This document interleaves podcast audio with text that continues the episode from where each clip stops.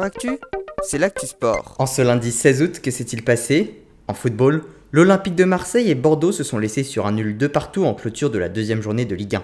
Au niveau du classement, c'est donc le Paris Saint-Germain qui fait la meilleure entame de saison avec deux victoires en deux matchs. Ils sont actuellement troisième derrière Angers et Clermont. Les Lyonnais et les champions de France en titre lillois sont eux 17e et 18e avec un nul et une défaite. Enfin, Strasbourg et Troyes sont les deux seuls clubs ayant perdu leurs deux matchs. On reste dans le football mais on va en Espagne. Sans Lionel Messi, le FC Barcelone s'est imposé pour la première journée de Liga, 4 buts à 2 contre la Real Sociedad.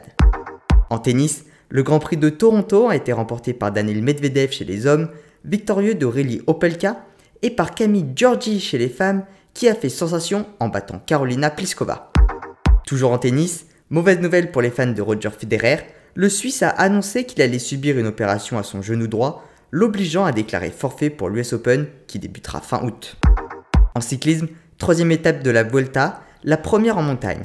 C'est l'Estonien Rein Taramae de la team Intermarché Wanty Gobert qui s'est imposé avec 1 minute 45 d'avance sur le groupe des favoris et récupère donc le maillot rouge de leader. Parmi ses leaders, le plus gros perdant c'est Richard Carapace qui a terminé une minute derrière. Romain Bardet a lui laissé 19 secondes et est désormais 14e du général.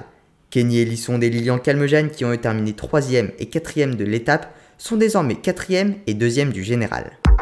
Toujours en cyclisme, une bonne nouvelle pour les fans de Thibaut Pinot, il a repris la compétition aujourd'hui sur le Tour du Limousin après 4 mois d'arrêt.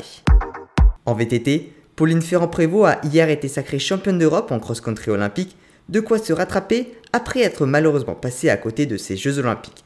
Loana Lecomte, ainsi que la Suissesse Yolanda Neff, tout juste sacrée championne d'Europe, n'avait elle pas fait le déplacement, préférant se préparer pour la prochaine étape de Coupe du Monde à Val d'Isole en Italie le 29 août.